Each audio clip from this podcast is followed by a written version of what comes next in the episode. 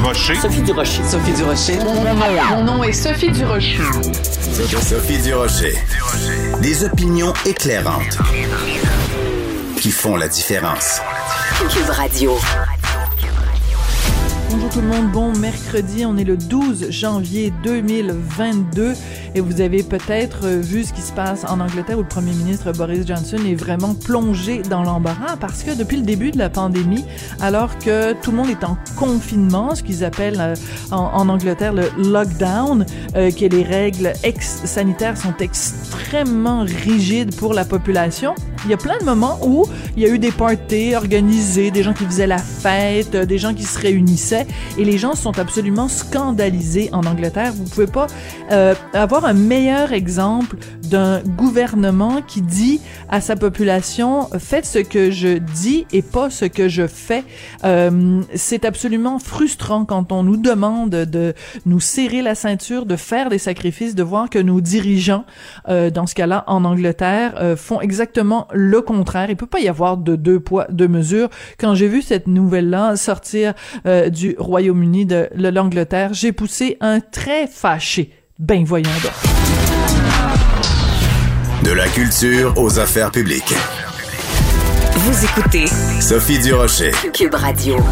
Hier après-midi, la nouvelle est tombée déjà qui faisait à peu près moins 72 euh, que les nouvelles étaient mauvaises avec la pandémie. En plus, on a appris ceci. Alors bonjour à vous tous et à vous toutes. Fabienne, Michel et moi avons dans les dernières minutes réuni l'équipe du District 31 pour leur annoncer que les prochains épisodes qui seront tournés ce printemps seront les derniers épisodes de la série qui s'arrêtera officiellement au mois d'avril. On va parler de tout ça avec Fabienne Larouche, qui est non seulement la productrice de District 31, mais aussi la script éditrice de District 31. Fabienne, bonjour. Bonjour Sophie. Écoute, Fabienne, on est amis dans la vie de tous les jours et euh, ben t'es une vraie cachetière parce que tu m'as jamais prévenu de ça. Je l'ai appris en même temps que tout le monde hier. Est-ce que ça a été une, une décision dur, mais il fallait, euh, il fallait, il fallait le faire?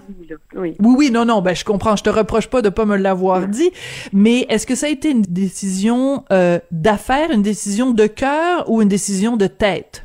Ben, en fait, c'est un peu les trois. En fait, euh, Luc est venu à la maison au mois de septembre. Il, commençait à écrire la sixième saison. Ça faisait un mois et demi. Et euh, il, a commencé, il a évoqué ça. Il, sentait qu'il était rendu à la fin de son récit. Il voulait pas se répéter. Tu dis, là, Fabienne, je le dis encore peut-être une fois ou deux par épisode, ici, euh, les deux caméras, là, là. Et puis, il était usé usé physiquement parce que écrire 160 pages de texte par semaine, Sophie, ça use. Et oui. Luc a commencé à écrire la quotidienne, écrire du district quand moi je finissais d'écrire euh, Virginie puis 30 vies. Donc autour de 56, 57 ans. Et donc, euh, c'est dur parce que tu as une telle pression, parce que c'est toujours à ton ordinateur. Tu dois faire la recherche, tu dois faire tes plans, tu dois bon euh, organiser euh, ton écriture. Euh, tu t'alimentes des acteurs de premier plan, des Gilda Roy, des Vincent Guillaume Otis, Michel Charette. Tu t'occupes aussi des, des, des, contraintes de tournage parce que parfois ces acteurs-là ou d'autres acteurs qui viennent juste pour des certaines histoires, certaines semaines ont des, des tournent sur d'autres plateaux. Luc, hier, ça faisait longtemps que je l'avais pas vu. Puis, euh, tu sais, on, on, avait décidé, c'est ça, on, s'est dit, on va l'apprendre, on va aller l'annoncer à, à l'équipe puis aux acteurs avant de, de, de, de, rencontrer les journalistes virtuellement. Donc, on est allé sur le plateau, Michel, Luc et moi, et le plan, c'était de que moi je dise bon ben bonne année à l'équipe, puis euh, on est venu vous annoncer quelque chose, puis je passais la parole à Luc. Et Luc, euh, il était incapable, tu sais, parce qu'il pleurait. Mm. Tu sais, c'est quelque chose, Sophie. Là, tu sais, un million et demi de personnes qui t'écoutent par jour, quatre fois semaine, 120 fois par année. C'est un immense succès. Ce qu'il a fait, c'était héroïque. Puis je le regardais, puis je me suis dit, OK, c'est assez. C'est assez. Faut, faut, à un moment donné, il faut juste faut tourner la page. Et c'est notre c'est notre métier à nous, les auteurs, de créer des univers où on, on fait naître des personnages, des histoires, on les fait vivre, puis on les arrête à un moment donné sais, on l'a vécu, je veux dire, euh, dans ma carrière, mais aussi. Ben oui, t'as dû faire des deuils. Euh, Game of T'as dû faire des deuils. Ben absolument. Mais, mais tu sais, il y a des bons deuils, puis il y a des mauvais deuils. Mais Explique. le deuil d'une série que t'as aimé, c'est un bon deuil. Tu sais, il reste quand même mm. une demi-saison là à, à regarder ces histoires-là, à continuer d'aimer ces personnages-là. Et moi, Luc, il m'a raconté la fin. Pour les fans, il y aura personne On sera qui pas va déçu. sensible à ça. Là. Un, ça va oui. être un cas de filmez-vous là. Tellement, oui. OK, donc tu nous conseilles euh, le 21 avril de nous filmer en train de regarder la finale de District 31 pour voir la Ben, face qu'on ah, va ben, faire. Il va avoir. Ben, ah, je vais voir parce que tu sais, je l'ai pas vu encore. Il me l'a raconté. Je l'ai pas lu, puis j'ai pas vu le montage. Mais ce qu'il m'a raconté, c'était, écoute, euh, boy, c'est touchant là. Puis ce matin, parce que tu sais, Sophie, j'ai fait beaucoup d'entrevues. Puis ce matin, c'était Oui. ma dernière, c'était mon, mon ma cerise sur le Sunday. Il y a des animateurs qui me demandaient, ouais, mais euh, tu sais, euh, est-ce qu'il va rester encore des personnages? Oui. Oui, il va en rester assez pour avoir une belle fin. Oui, voilà. Parce que j'ai fait une entrevue avec Luc la semaine dernière et euh, Oui, je lui disais, oui. Oui, puis je lui parlais de Gilderoy, puis il m'a dit jamais, jamais je vais tuer Gilderoy ou le personnage de, de- du colonel, du lieutenant Chiasson, parce que c'est un- c'est trop un beau personnage. Donc euh, on on, Mm. on, on s'attend pas non plus à ce qu'il y ait une bombe qui saute euh, Mm. dans le district 31 puis que tout le monde soit mort. Ce serait trop facile. Fabienne, il y a quelque chose dont il faut absolument qu'on parle. Euh, on est au Québec, on a des grosses séries comme ça qui sont euh, qui ont un auteur. Toi, t'as écrit, je sais plus trop combien d'épisodes de Virginie, de 30 vies euh, et, euh, et de plein d'autres séries. Luc, euh, évidemment, écrivait euh, les épisodes. Toi, t'étais script éditrice, showrunner. Est-ce qu'on devrait pas commencer à penser à un modèle plus américain où il y a plusieurs auteurs sur une série pour que le poids ne soit pas sur les épaules d'un seul auteur? Ben, faut comprendre d'abord qu'une quotidienne, c'est une exception. Là, présentement, Pixcom, TVA prépare une quotidienne euh, qui va être écrite par euh, par plusieurs auteurs. Il y a un showrunner, puis il y a plusieurs auteurs qui participent à l'écriture. Moi, je, ça aussi, c'est une question qui m'a été posée ce matin. Est-ce que tu as pensé à, à- faire écrire ça par quelqu'un d'autre? Non, jamais. Ça n'a même pas effleuré mon esprit. Parce a des auteurs qui ont un langage qui a Oui. pas juste un langage. Un, parce que bon, Luc, il, il a eu il a eu il a été courageux puis persévérant, là, mais tellement talentueux, tellement doué, qu'il a son propre son propre son, sa propre sonorité, son propre vocabulaire, son langage. Tu peux pas tu peux pas euh, refiler ça à quelqu'un d'autre.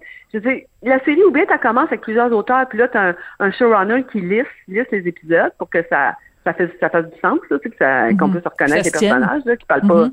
avec euh, quatre niveaux de, de, de, de langage différents. Mais, mais Luc, oublie ça, là. Jamais, jamais ça me serait passé par l'idée de, de, de, de faire écrire ça. Même Daniel Trottier.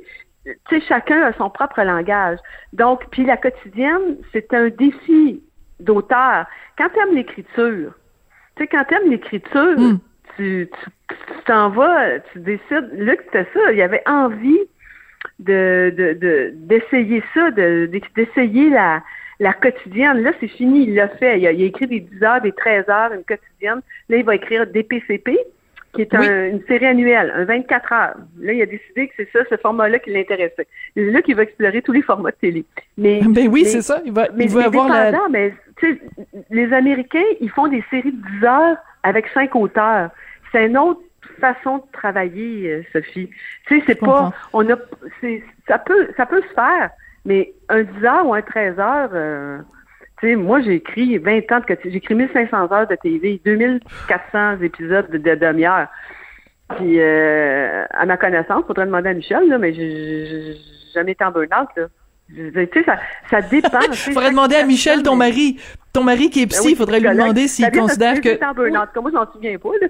Peut-être. c'est ça. Peut-être t'as fait un burn-out sans le savoir. Écoute, il y a un élément qui est euh, qui a été euh, évoqué par euh, par Luc Dionne, c'est euh, le décès euh, de façon subite et très mystérieuse de Jean-Marc Vallée. Je pense que ça a été un électrochoc pour beaucoup de gens qui se sont dit, ben écoute, si Jean-Marc Vallée peut mourir euh, euh, comme ça euh, à 58 ans au sommet de sa carrière, peut-être c'est un message à tout le monde de profiter plus de la vie. Est-ce que toi, ça a été un choc pour toi de la même ampleur, ben, ah, ben, la en mort? fait, ce, qui est, un, ce qui est un choc, c'est la mort jeune, euh, sans, sans raison apparente. C'est toujours un choc. Mais, mais c'est sûr que quand tu écris une quotidienne, tu sais, Sophie, écrire une quotidienne, c'est une vie d'asset, là. Tu sais, il y a de grands plaisirs parce que tu fais, tu vas, tu vas, tu vas connecter avec 1 million 500 000 téléspectateurs par jour. Mais il y a de grandes privations aussi. Tu sais, les de fêtes, les- t'as pas le choix. Tu Oui. Luc, aujourd'hui, c'est moi là, qui le remplace, qui fait les entrevues parce que lui, il y a quatre épisodes à livrer dimanche parce qu'il y a une équipe de 65 personnes qui attendent ça. Alors, tu as tout le temps cette pression-là. Alors, c'est sûr que, tu tu sais, chaque, tu sais, Jean-Marc, c'était, oui, c'était, un hier, il en, il en, parlait, je me suis dit, oui, c'est vrai. Ce que ça dit, la, la mort de Jean-Marc Vallée, c'est enjoy, tu sais, prends du temps pour toi. Puis quand tu écris une quotidienne, t'en as plus de temps. Alors, Luc, puis Luc, là, il, il le fait pas aussi, tu sais, c'est pas un, pas un caprice. Il est usé, Sophie. Usé. Je comprends, voilà. tout à fait. Euh, c'est à la et, fois contradictoire. Les téléspectateurs oui, ont été super respectueux. C'est sûr qu'ils sont déçus parce que, bon, la série qu'ils aiment va arrêter, mais ils, ils, ont compris tout à fait la décision de Luc. Tout à fait. Oui, c'est ça, parce que c'est ce qu'on voit passer sur les médias sociaux, sur la page Facebook de euh, District mm. 31, parce qu'il faut pas l'oublier, tout ça se fait dans un contexte de pandémie, et depuis deux ans, pour beaucoup de gens, euh, le rendez-vous quotidien avec District 31, c'était comme une petite fenêtre de bonheur, une petite fenêtre mm. euh, d'évasion, euh, d'échappatoire, où on se disait, bon, ok, les mauvaises sont nouvelles, les, les, no les, les nouvelles sont mauvaises à 13 heures, mais à District 31, là, les nouvelles vont, vont, vont nous amener ailleurs. Et euh, il y a même des psychologues qui disent à quel point c'est important d'avoir cet échappatoire-là. Donc, on pourrait être fâché de ça, mais en même temps, on comprend que le gars, il est à bout, là. Non, il, ben, tu l'as dit, sa fille est à bout. Qu'est-ce que tu veux qu'on fasse, là? Tu sais, garde ça. Puis, puis, puis, puis, je comprends ça, tu sais, on m'a demandé, on a dit, ouais, mais tu sais, comme productrice, elle va essayer, ou diffuseur, elle va essayer de dire, peux-tu faire une année de plus, une demi-heure? Non! Mais non. C'est fini. Il est arrivé au bout de son récit. Il veut pas faire l'année de trop. Puis tu sais, moi, là, Sophie, je l'ai vécu. Je dis à Luc, prends mon expérience aussi. Tu sais, parce oui. que parce que c'est sûr que tu deviens, ça devient une famille. Tu as 150 jours de tournage. Tu sais, c'est beaucoup, là, c'est énorme. Alors, tu deviens ami avec des acteurs, avec des techniciens. Tu te fais dire, écoute, t'es mon, t'es mon gagne-pain. Si, si je travaille plus après, je, je c'est fini. Tu sais, moi, là, j'ai martyrisé Virginie deux ans. J'aurais dû arrêter Virginie deux ans avant. Mais je l'ai fait. Tu le fais parce que, ben parce que oui, c'est ton gagne-pain aussi. Oui, parce que c'est dur de t'arracher. Mais j'ai dit à Luc, Luc, si tu le sens, c'est assez. Prends de, prends de mon expérience. C'est dur Mm. arrêter. C'est dur, Sophie, parce que tu aimes tes personnages, t'aimes, tu sais, il y a une sécurité là-dedans, mais c'est pas sûr. notre métier. Notre métier, il dit de se mettre à risque tout le temps. Il faut que tu sois capable de t'arracher.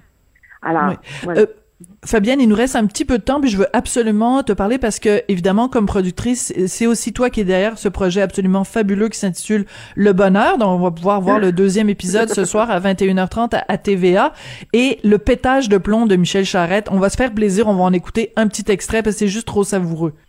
Année après année, j'enseigne à des élèves encore plus imbéciles que ceux de l'année d'avant. Puis après 20 ans, ça donne quoi?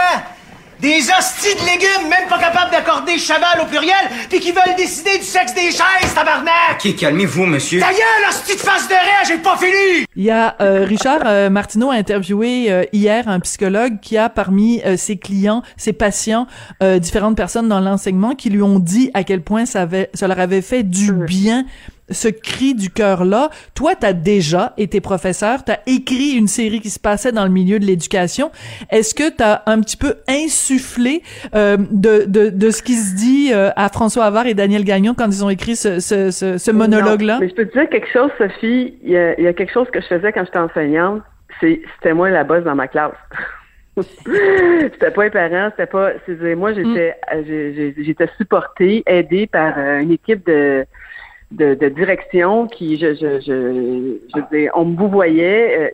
Euh, il y a un moment, écoute, c'est sûr, Sophie, que cette série-là, c'est bon, c'est François Havard qui est un grand observateur de la, de la condition humaine.